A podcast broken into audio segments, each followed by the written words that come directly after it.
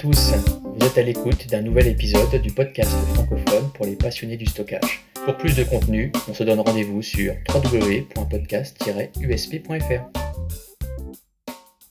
Bonjour tout le monde et bienvenue pour ce nouvel épisode de votre podcast préféré.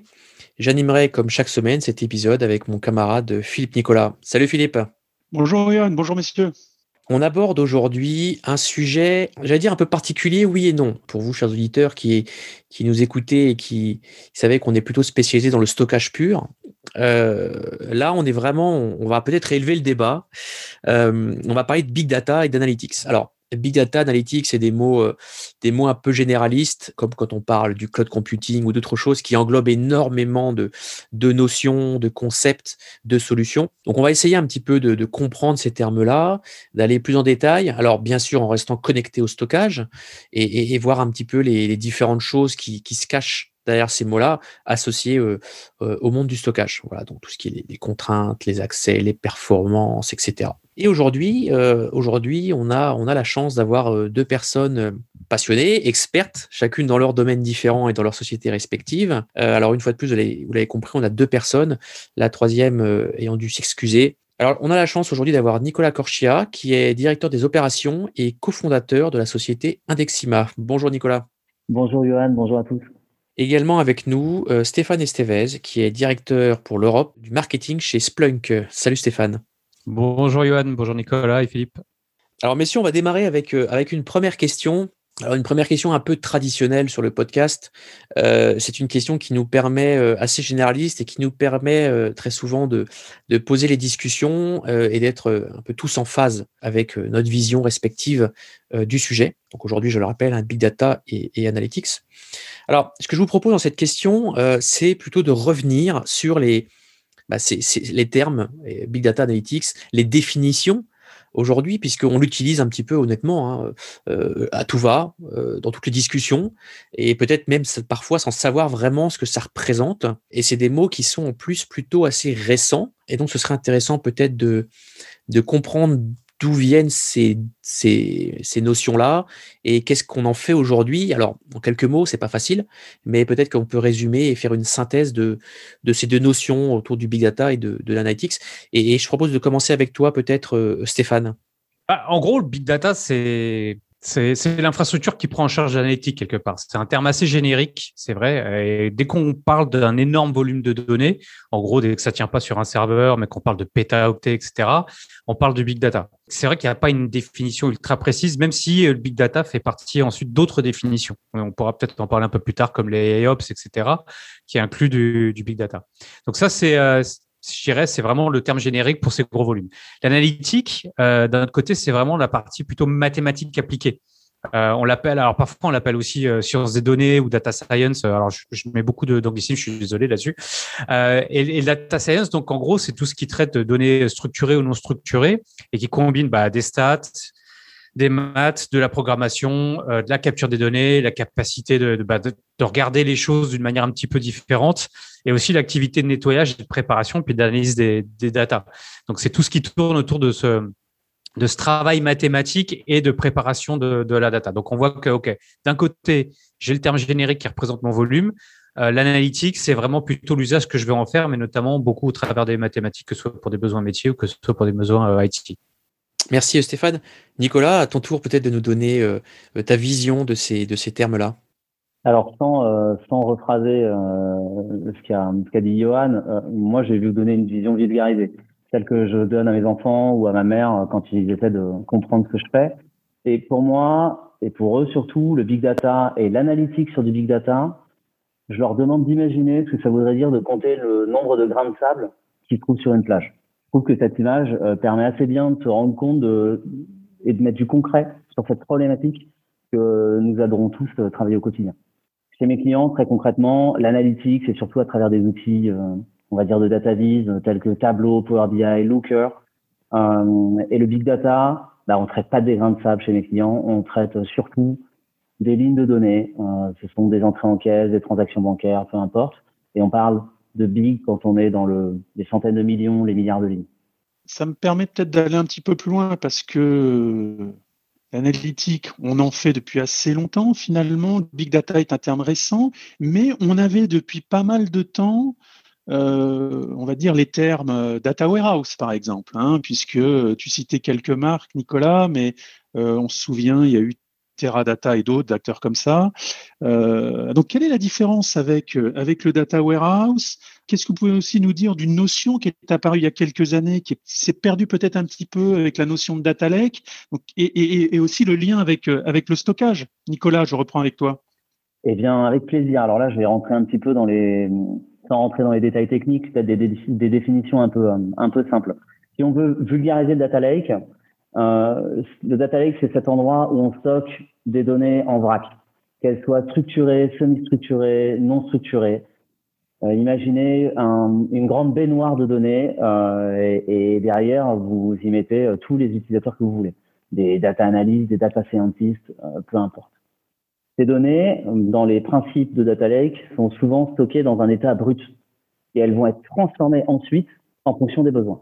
À l'inverse, ou en tout cas selon un paradigme un peu différent, le data warehouse qui existe depuis longtemps, lui est souvent couplé à un ETL, parce que le data warehouse va être là pour stocker les données structurées, destinées très clairement à des usages métiers qualifiés en amont. Donc on va rassembler dans le data warehouse des données extraites de systèmes opérationnels, systèmes transactionnels, euh, des données qui consistent en des métriques et des attributs. Ces données sont nettoyées et transformées en amont avant même d'arriver dans le data warehouse.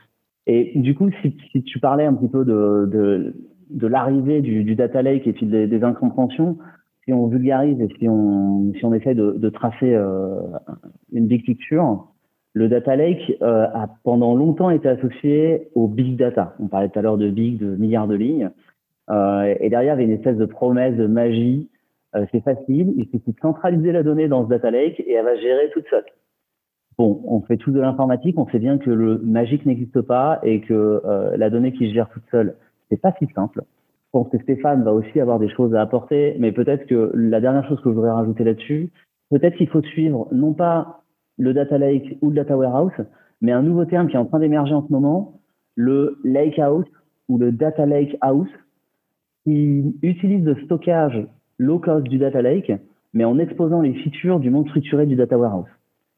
Crois que cette nouvelle notion est à suivre de près. Oui, Stéphane, alors avec toi pour prolonger ce que vient de dire Nicolas, et finalement aussi peut-être euh, un, couplage peut-être implicite qui, est, apparu avec le data lake, c'est cette, euh, cette notion de cloud. Alors Stéphane, côté justement Splunk, comment tu peux étendre, euh, on va dire, les propos de Nicolas? Bah, déjà, je pense qu'il a très bien euh, expliqué les différences entre les deux. Donc euh, là-dessus, euh, la seule chose que je peux peut-être rajouter un petit peu par rapport à ça, c'est que c'est vrai que quand on parle de data lake, il y a aussi cette notion de source de données assez hétérogène. donc, et, le problème souvent du data lake, c'est qu'on, en fait, beaucoup de gens créé des lacs, mais ils nagent pas forcément dedans. C'est un peu le, c'est un peu le souci. C'est-à-dire qu'on on a, on a tout de suite cru euh, dans le potentiel de dire, bah, je vais récupérer toutes ces données-là, comme, comme, comme l'a expliqué justement Nicolas, qui sont euh, bah, structurées, non, non structurées, euh, semi-structurées, qui viennent d'un peu partout, avec plein de formats différents, avec parfois des vitesses qui sont différentes également. et ça, c'est pas forcément extrêmement simple après d'en sortir un petit peu de, de la valeur. Alors, euh, il y a une complexité qui est non seulement technique, mais une complexité aussi de bien définir les besoins. Je crée mon data lake, mais qu'est-ce que je vais en ressortir comme euh, comme information? Alors, c'est vrai que le cloud, c'est plus simple parce que déjà, je vais je vais avoir une certaine abstraction de la complexité technique puisque ça va être géré sous forme entre guillemets de de, services, on va dire au travers des, plateformes cloud. Donc, je toute cette partie technologique va être un peu plus simple à appréhender, mais ça n'empêche pas que la complexité pour extraire de la valeur des données est toujours là. Et à la, différence d'un entrepôt de données où, comme, comme l'expliquait euh, Nicolas, on sait, enfin, on a déjà fait un travail en amont, on a déjà éliminé des informations, c'est déjà ce qu'on veut obtenir comme réponse, euh, puisqu'on a déjà les questions. Alors que dans, dans, un data warehouse, alors que dans un data lake, ce qui est intéressant, euh, ou ce que je préfère appeler une plateforme de données, euh, ce qui est intéressant, c'est de pouvoir poser toutes les questions que l'on veut. Et souvent, on ne connaît pas les questions à l'avance. Euh, quand on est en train de faire de l'investigation, si je prends le cas par exemple d'investiguer sur la disponibilité de mes systèmes, euh, et pas forcément que pour des besoins métiers, mais ne serait-ce que pour l'IT, euh, quand je fais de l'investigation ou du troubleshooting, je ne sais pas quelles questions je vais pouvoir poser. Et c'est ça l'intérêt d'un data lake, et c'est une des grandes forces, mais encore une fois, la, complexité de la mise en place et de l'accès à la data et surtout de créer de la valeur à travers cette donnée, c'est pas ce qui est de, c'est pas ce qui est de plus simple.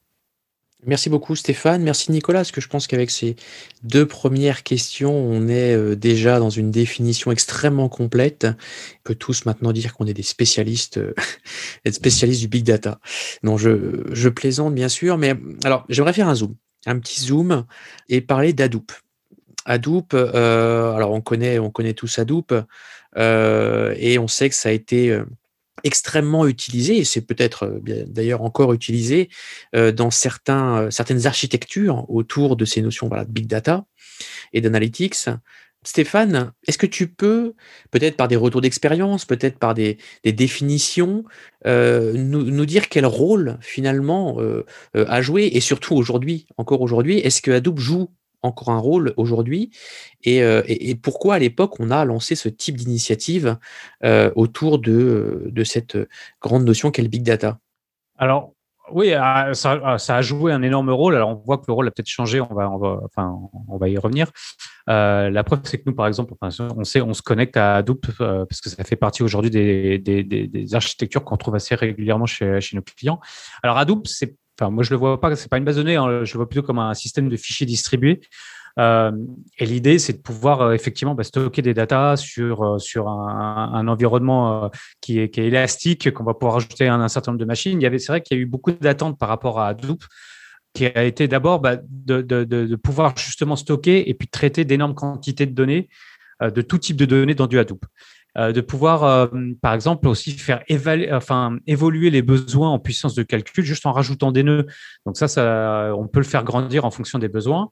Et euh, un, des corollaires de l'architecture d'Adobe, c'était aussi d'avoir une grosse tolérance aux pannes. Donc ça, c'était assez intéressant pour avoir toujours un accès à la data, avoir cette, cette flexibilité également que qu'on n'avait pas forcément sur tout ce qui était base de données traditionnelle.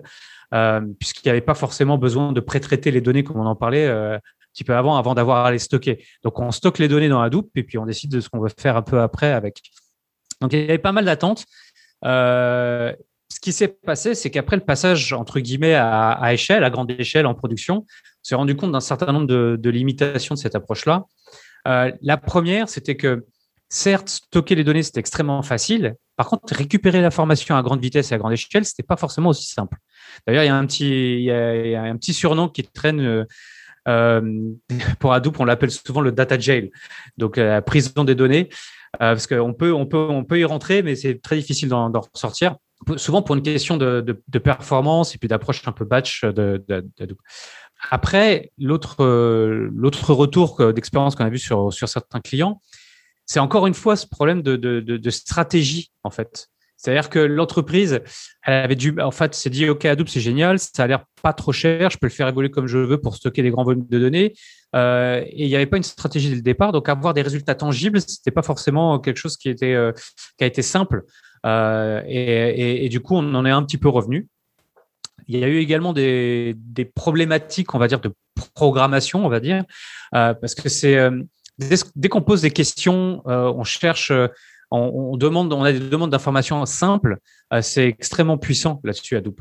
Par contre, à partir du moment où j'ai besoin de tâches analytiques itératives et interactives, euh, ça devient un petit peu plus euh, compliqué.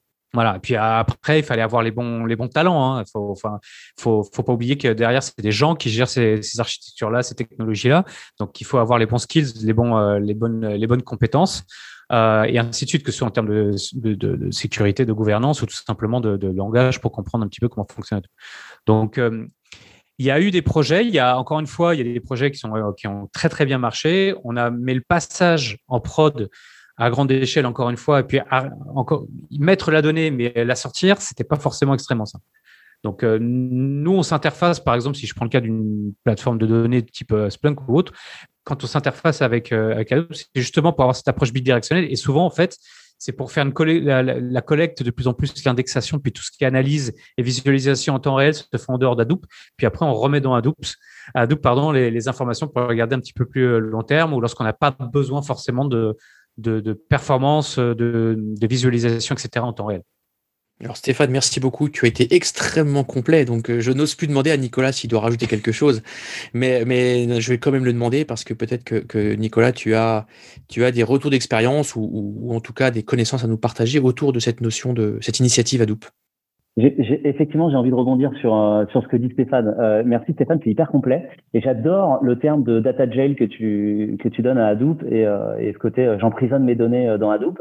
Justement, euh, moi, il y a six ans, quand je bossais euh, chez un, un éditeur de, de logiciels, euh, enfin un acteur du logiciel français, euh, ma donnée était dans Hadoop et on a développé, on a inventé un Dexima pour jailbreak Hadoop.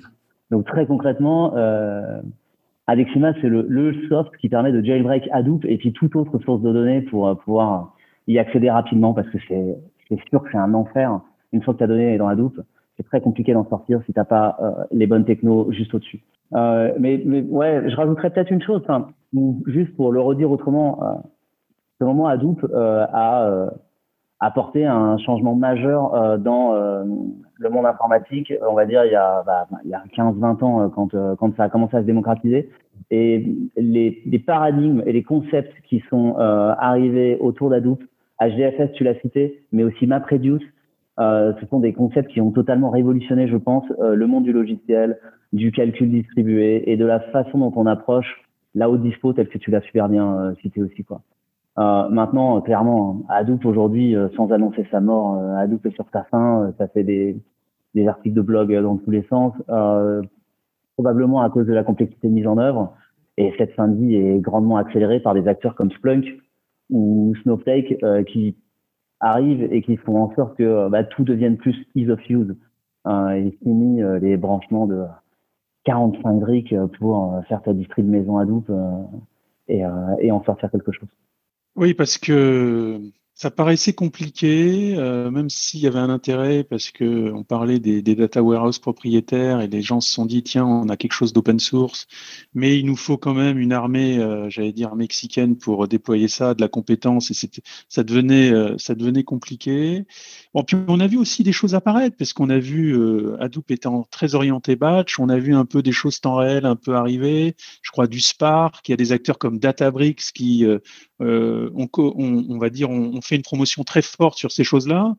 Donc, ça me permet d'arriver sur, sur une autre question pour vous, messieurs, c'est sur cette explosion de données. Hein. Vous l'avez un petit peu dit, qu'on a parlé euh, euh du big data, et, je voulais qu'on qu essaie de se connecter un peu au monde du stockage et du data management, hein, du, point de vue du, podcast, et de voir quelles sont les, les contraintes justement que l'analytics sur des, volumes importants impose au stockage hein, dans le contexte de, vos produits respectifs, euh, des contraintes sur la performance, des contraintes d'implémentation. Euh, donc ça prolonge un peu aussi les questions de complexité hein, que vous venez d'aborder avec euh, avec Hadoop ou autre. Mais bien sûr, on va au-delà de ça. Et comment, on va dire, on, peut envisager des éléments particuliers dans une infrastructure de stockage qu'on veut tirer parti de, on va dire, d'une analytics un peu euh, au goût du jour. Donc avec toi, Nicolas, je vais reprendre. Ça marche. Moi, j'ai une stat à partager avec vous. Ouais, la donnée, elle a explosé. Sur les dix dernières années, entre 2010 et 2020, le volume de données qui est créé, capturé, copié, consommé dans le monde est passé de 1,2 trillion de gigabytes à 60 trillions de gigabytes. Ça fait une augmentation euh, de 5000%. Donc, on le sait déjà tous, mais je veux dire, euh, ces chiffres sont quand même assez hallucinants. Donc, certes, le stockage explose. Euh, et Philippe, face à cette explosion de stockage, tu, toi, tu parles de contraintes. Euh, au risque de troller un podcast qui est orienté stockage, mon intime conviction est que le, nerf de la guerre du point de vue des entreprises et des grands comptes avec lesquels on travaille, que ce soit Stéphane ou moi, il n'est pas tant dans le, dans le storage, mais plutôt dans le compute comme le disait Stéphane tout à l'heure, c'est super. Aujourd'hui, c'est pas très compliqué de stocker euh, de la donnée et on la laisse s'accumuler dans un data lake ou un énorme data warehouse euh, qui se trouve dans le cloud ou pas. Euh, la vraie question, elle est qu'est-ce que je peux en faire? Et derrière, eh ben, imaginez toutes les machines et toute la puissance de frappe, les milliers de CPU qu'il faut aligner pour pouvoir interagir avec cette donnée qui s'accumule. Et là, euh, c'est vrai, il est là, pour moi, le, la, la, vraie contrainte euh, de cette explosion de données, elle est là. Elle est, cette donnée, c'est facile de l'accumuler, mais comment on l'utilise? Et c'est pour ça qu'il y a cinq ans, avec euh, Florent et Emmanuel, on a lancé un Dexima. Euh, à l'époque, c'était pour faire du tableau sur de la donnée dans Hadoop, quelques milliards de lignes. Euh, et pour être très concret, hein, pour faire ça dans Hadoop, euh, j'ai dû déployer un cluster de plusieurs dizaines de nœuds. Alors, c'était il y a six ans, probablement qu'aujourd'hui, on ira un peu plus vite. Mais mes perfs étaient quand même décevantes. C'est-à-dire que dans mon dashboard tableau, euh, moi, je faisais quoi? Je cliquais et j'avais des temps de réponse entre 30 secondes et une minute. Et c'est pas OK. Quand on attend 30 secondes, une minute euh, pour qu'un data analyst ait sa réponse, c'est certain qu'on perd énormément de temps et qu'on perd énormément d'argent en tant qu'entreprise. Voire pire, on va vers euh, la perte d'adoption. Et les utilisateurs vont arrêter d'utiliser la donnée si elle n'est pas assez rapide. Et du coup, le vrai sujet autour de cette donnée qui explose, c'est comment je fais pour l'utiliser. Et dans l'usage, il y a la vraie question de, OK, euh, c'est quoi la perf derrière de cet usage? Donc pour moi, c'est plus une question de stockage, mais bien une question de, de de perf, de perf. Et comment je fais pour utiliser cette donnée facilement et rapidement? Oui, c'est intéressant, Nicolas, parce que justement, euh, tu, je pense, le problème du stockage n'en est plus un, euh, j'allais dire presque. C'est d'autant plus vrai avec l'arrivée du, Flash, hein, qui a, je pense, euh, déjà, euh, on va dire, résolu pas mal de problèmes, étant très orienté IOPS et pouvant s'aligner avec des contraintes applicatives.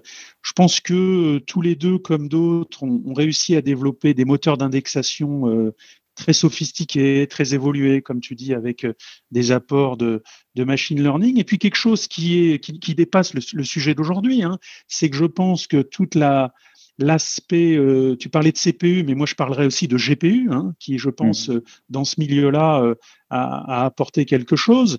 Euh, donc Stéphane, justement toi dans ta dans ta partie là, euh, Splunk étant bien connu, mais je vais te laisser laisser en parler aussi. Quelles sont les, contraintes que tu peux voir et, comment vous, essayez de, ben, on va dire, de, solutionner ces, aspects-là, un peu comme, Nicolas l'a dit?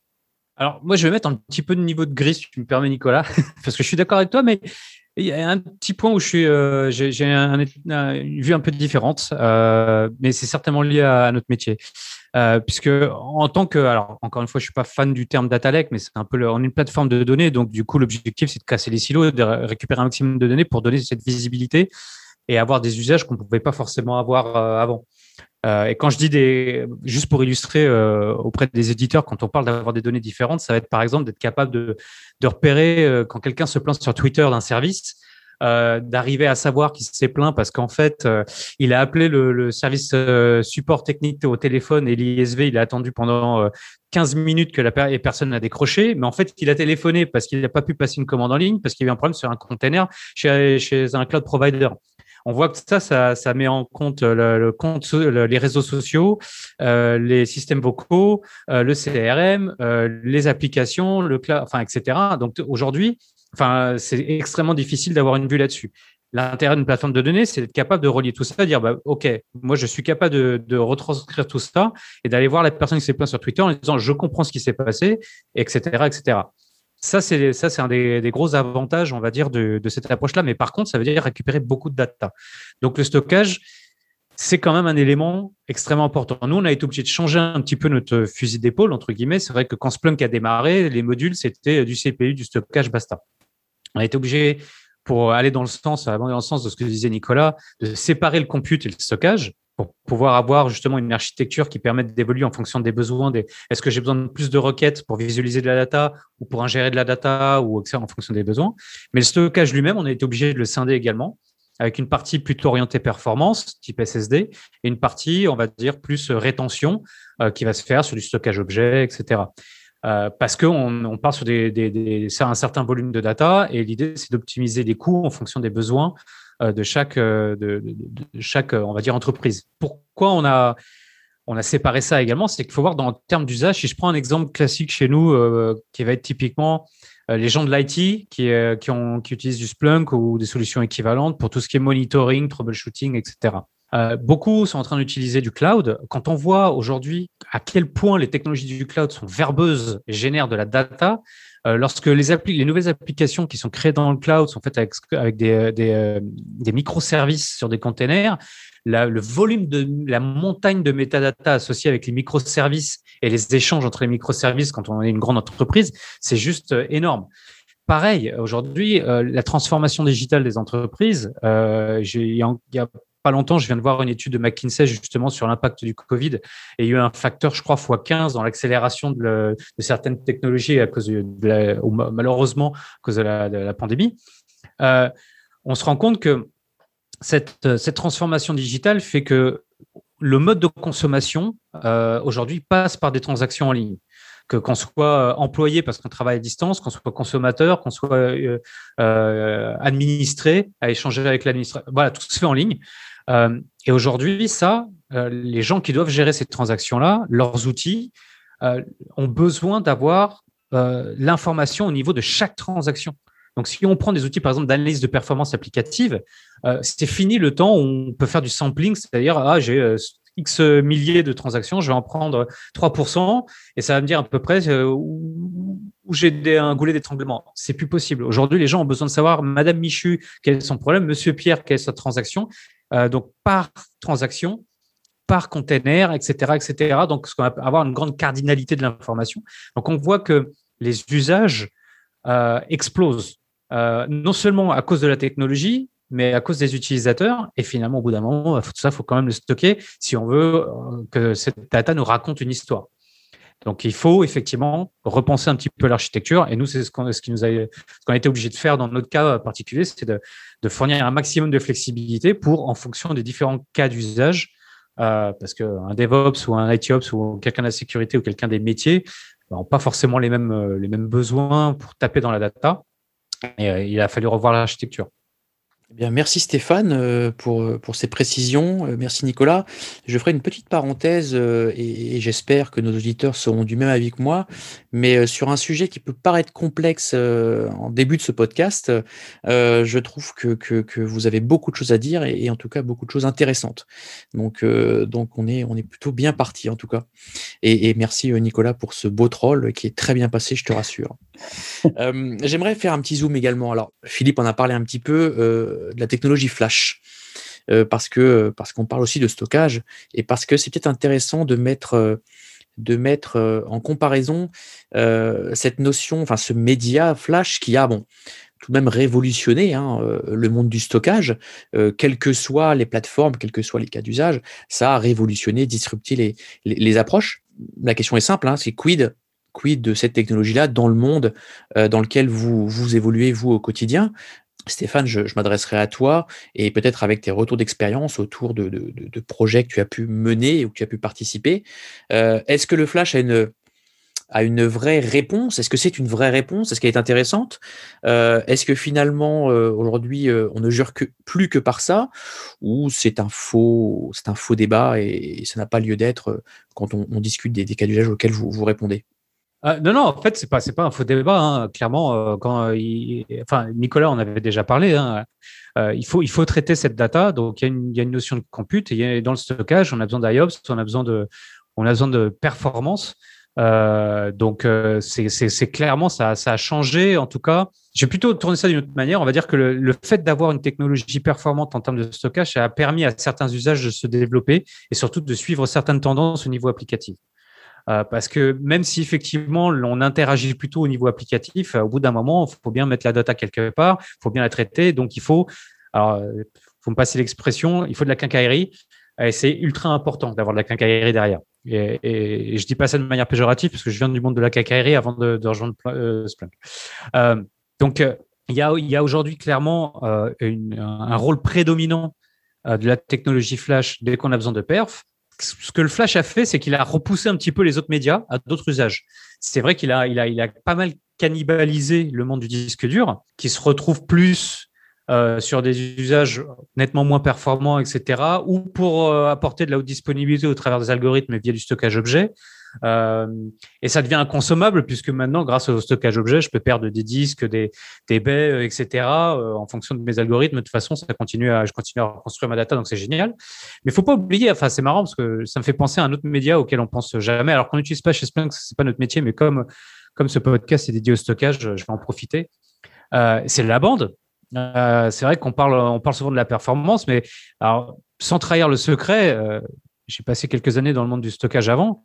la bande, il y a énormément de cloud providers, par exemple, de, services cloud de stockage en ligne où tout le monde pense que le cloud c'est ultra moderne, c'est que de la super technologie. Enfin, il y en a beaucoup, c'est de la bande. Hein.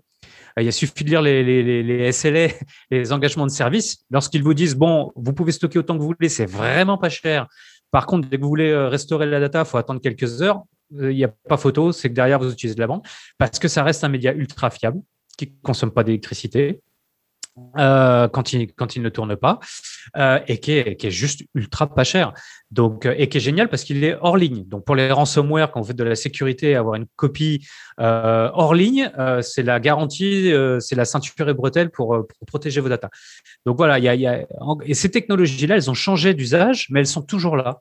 Donc, et ce qu'a ce fait le, finalement le, le, le Flash, c'est prendre la place un peu du disque dur et pousser les autres vers des usages peut-être un peu moins production, peut-être orienté plus backup ou, ou, ou, euh, rétention longue, mais euh, c'est, ça ne les a pas forcément remplacés complètement. Ça a juste changé l'usage. Merci Stéphane. Alors euh, Nicolas, est-ce que tu veux peut-être ajouter quelques mots sur cette notion autour du, de la technologie flash? Bah, Vraiment juste trois mots, parce que moi je viens pas du hardware et ni de la quincaillerie, euh, même si ça a l'air trop bien. Euh, néanmoins, mon credo à moi, c'est la perte. Vous le savez, et puis on, je suis sûr qu'on va en reparler. Euh, et il faut aucun doute que euh, bah, plus les disques, plus euh, les infras de storage sont rapides, mieux c'est. Et clairement, bah, le flash, ça accélère tout, y compris les infras sur lesquels s'appuie un Dexima.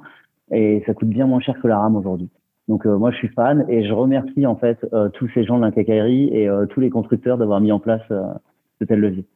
Oui, alors c'est bien parce que ça nous permet, euh, on va pas continuer là-dessus, mais euh, on a parlé un peu de, de de cloud, de, Flash. On aurait pu même parler de, d'Optane ou des choses comme ça qui sont euh, moins chères que, que la RAM, mais peut-être délivrant un niveau de performance encore supérieur à du Flash. Mais je voulais avec vous rentrer sur la partie cette fois-ci connexion un petit peu stockage et application.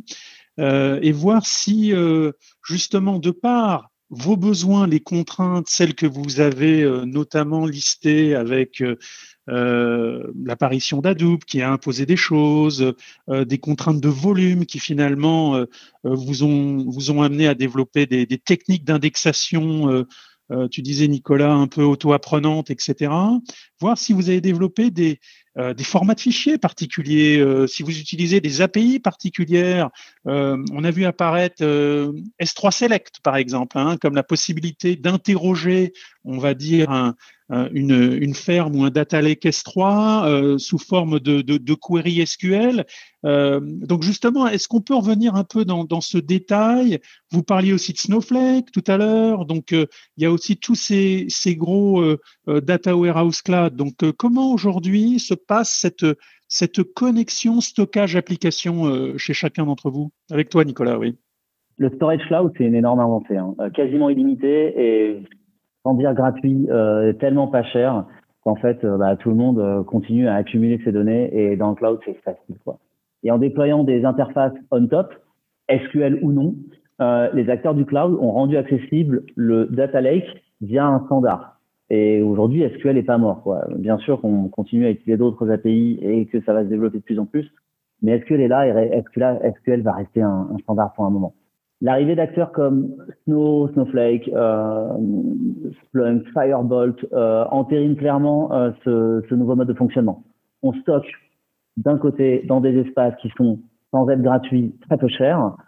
On parle de quelques centimes par terra, et on ne paye plus que le compute pour y accéder super simple, super efficace, super pragmatique. Mais euh, au risque de radoter un peu, euh, l'analytique nécessite des temps de réponse ultra rapides et des temps de réponse qu'on ne peut pas avoir avec ces API et ce SQL qui se met on top de euh, ces différents formats qu'on peut trouver et notamment le format objet qu'on va trouver sur sur Amazon, sur Azure ou sur chez Google. Du coup, bah, pour accélérer ces moteurs de data lake, il faut des technos, des technos hyper intelligentes. Et très concrètement, bah, perso, hein, euh, du côté d'Indexima, euh, on adore se positionner au-dessus de ce SQL qui s'est mis on top lui-même du storage pour rendre la donnée vraiment utilisable par le end user. et pour faire en sorte que celui qui clique dans Tableau, dans Power BI, dans Cognos, puisse avoir la vitesse attendue en 2021. Et à l'intérieur, tu, tu, posais une question hyper intéressante, Philippe. Euh, Est-ce qu'on a dû développer des choses en plus? Oui. Très concrètement, euh, Indexima, il y a plein de layers et je vais pas tout vous expliquer. Euh, si on fait très simple, Indexima, c'est un DBA qui vient euh, se mettre euh, automatiquement dans votre data.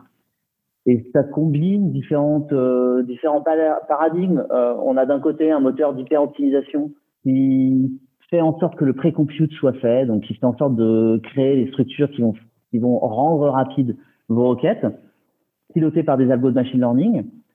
Mais on a aussi, d'un autre côté, pour optimiser au mieux les perfs sur des gros volumes, pour pouvoir plonger dans la donnée clean, et eh ben on a développé un format. Et on a développé notre propre format de stockage qui s'appelle Castor, qu'on a open sourcé dans la foulée euh, qui est un, format de stockage orienté colonne, euh, qui est un peu similaire à du parquet, on pourrait dire, beaucoup plus flexible parce que adapté à, à nos besoins, indexable par une techno comme Indexima.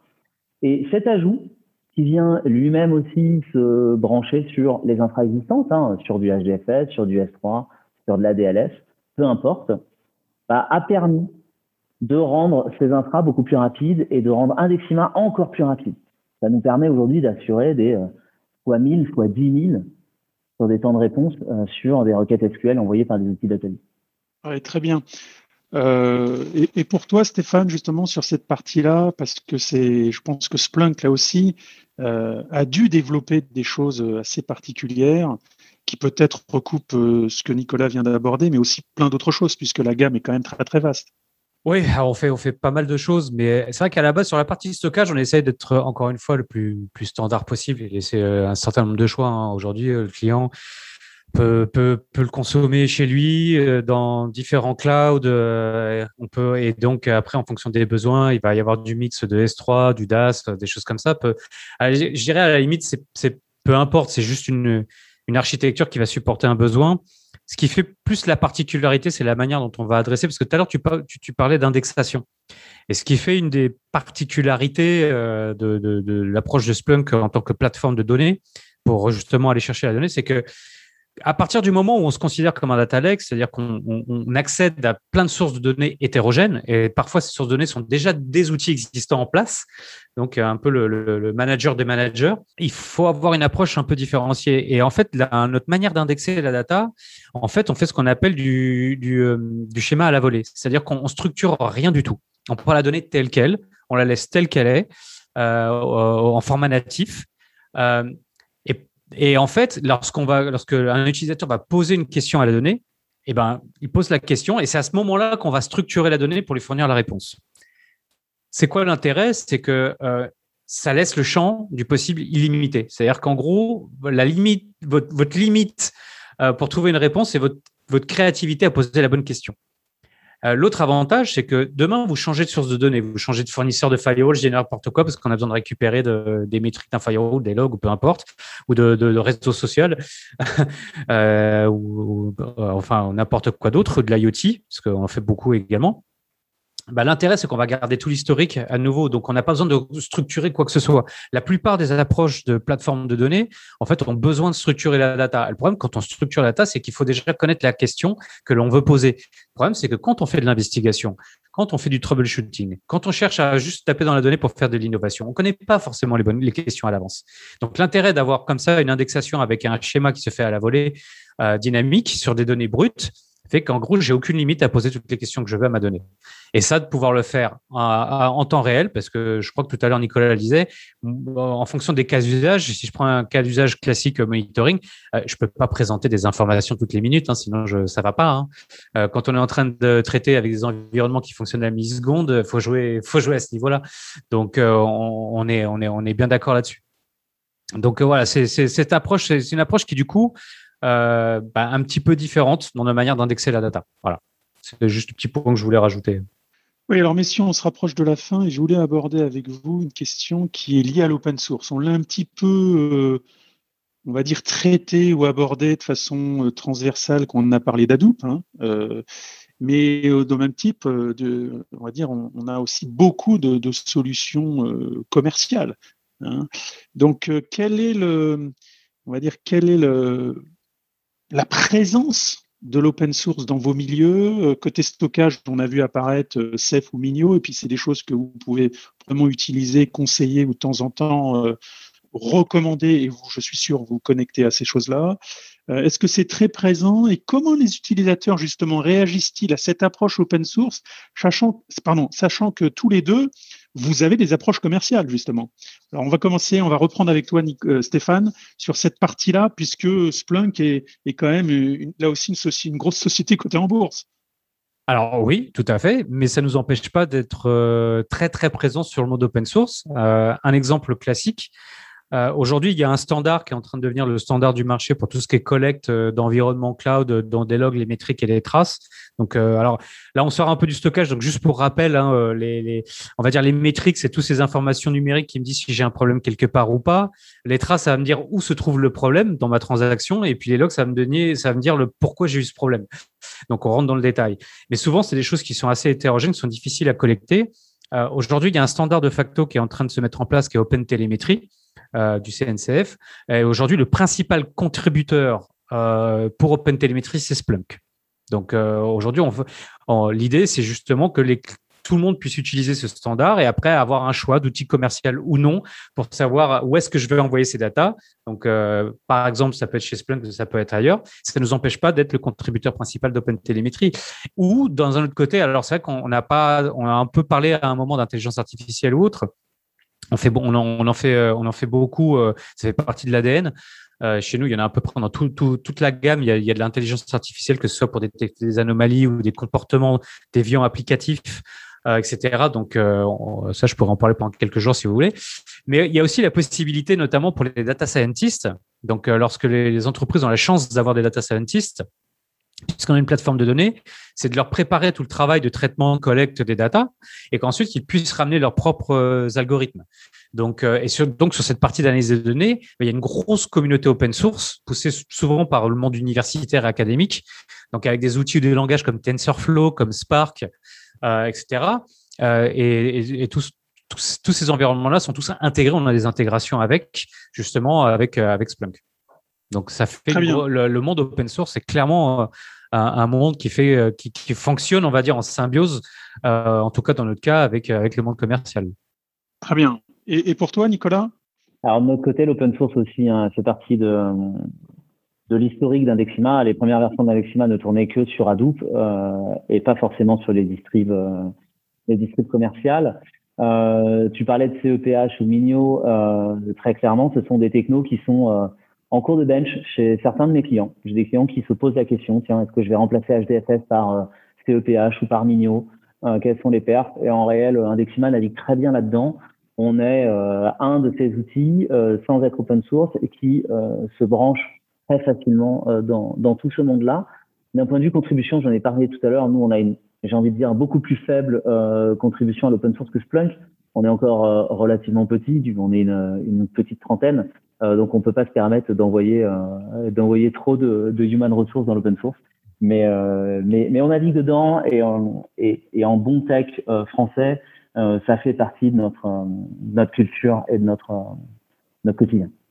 Eh bien, merci beaucoup, messieurs, pour ces précisions. Alors, on arrive, ça y est, sur la dernière question euh, de ce podcast.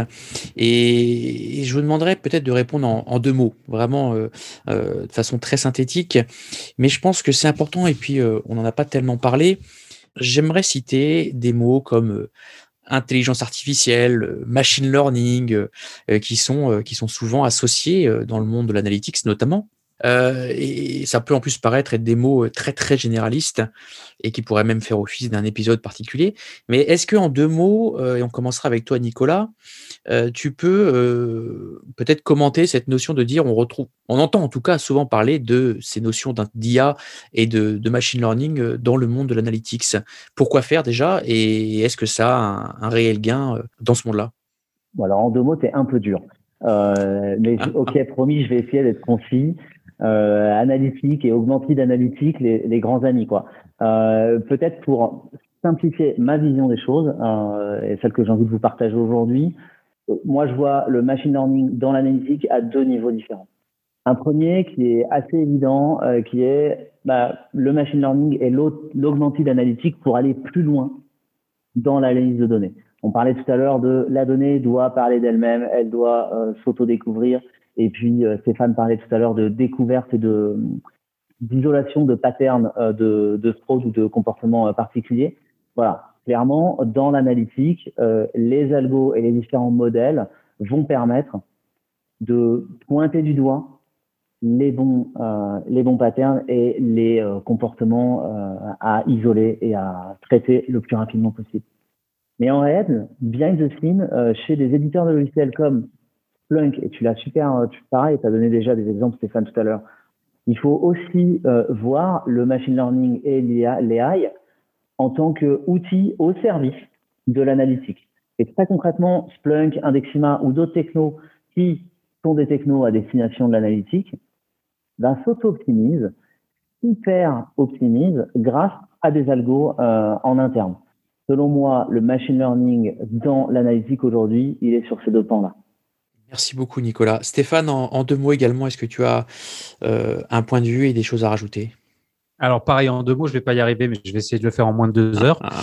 Euh, non, non, enfin, il y a, y a, deux aspects à, Enfin, quand on parle d'intelligence artificielle, c'est le terme générique, on va dire plutôt machine learning, euh, dans le cas de l'IT en tout cas. Euh, il y a le consommable et il y a le, le bring on algo. Je vais y venir après. Donc la, partie consommable, c'est un peu comme Netflix.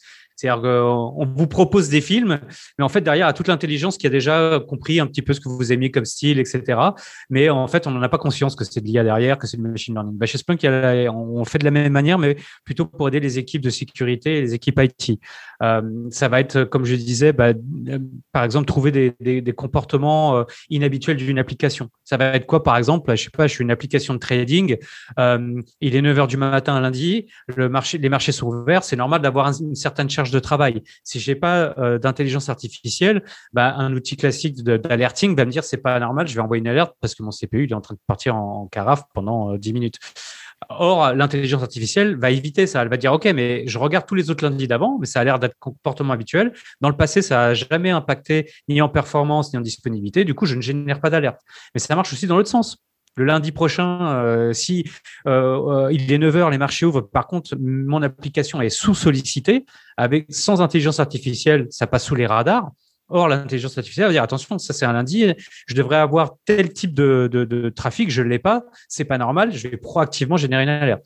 Donc, c'est ce genre de, de, de gain euh, pour aider au travail des équipes IT. Pour la sécurité, ça va être bah, des comportements inhabituels d'utilisateurs en disant tiens, il y a, quelqu'un qui accède à une zone de données qui ne devrait pas accéder alors que d'habitude, il fait pas du tout ça. Bref, quels que soient les besoins. Donc ça, c'est du packagé entre guillemets. Et ça, c'est du consommable, mais c'est extrêmement utile pour augmenter la capacité de l'humain. Après, euh, en tant que plateforme de données, il y a tout ce travail des data scientists qui, eux, par rapport à chaque métier, à chaque industrie, vont développer leurs propres algorithmes. Et dans ce cas-là, l'intérêt d'une plateforme de données type Spunk, ça va être surtout d'accéder à toutes ces sources de données. Au lieu de faire 80% de mon temps à préparer la data et 20% à l'analyser, bah, c'est d'inverser la tendance. J'ai 20% d'accès à la donnée, 80% à l'analyser. Et là, nous, on a des cas comme, euh, j'ai un cas public duquel je peux parler qui est Porsche. Euh, Porsche, ils utilisent notre plateforme pour plein de, plein de cas d'usage. Hein. Euh, mais un d'entre eux, par exemple, c'est pour déterminer pour la Taycan, qui est la Porsche électrique, à quel endroit géographiquement parlant ils vont installer les bornes de, recharge. Et ça, c'est des, algorithmes de machine learning qui vont les aider en fonction de plein de paramètres à déterminer le meilleur endroit euh, pour installer ces bornes. Donc on voit qu'on est loin de l'IT du on est vraiment dans le métier. Mais là, encore une fois, l'idée, c'est de leur donner les, l'accès à la data avec euh, du machine learning toolkit ou du deep learning toolkit, c'est notre, terminologie, pour qu'ils puissent apporter leurs mathématiques et nous et leur donner l'accès à la data euh, en contrepartie.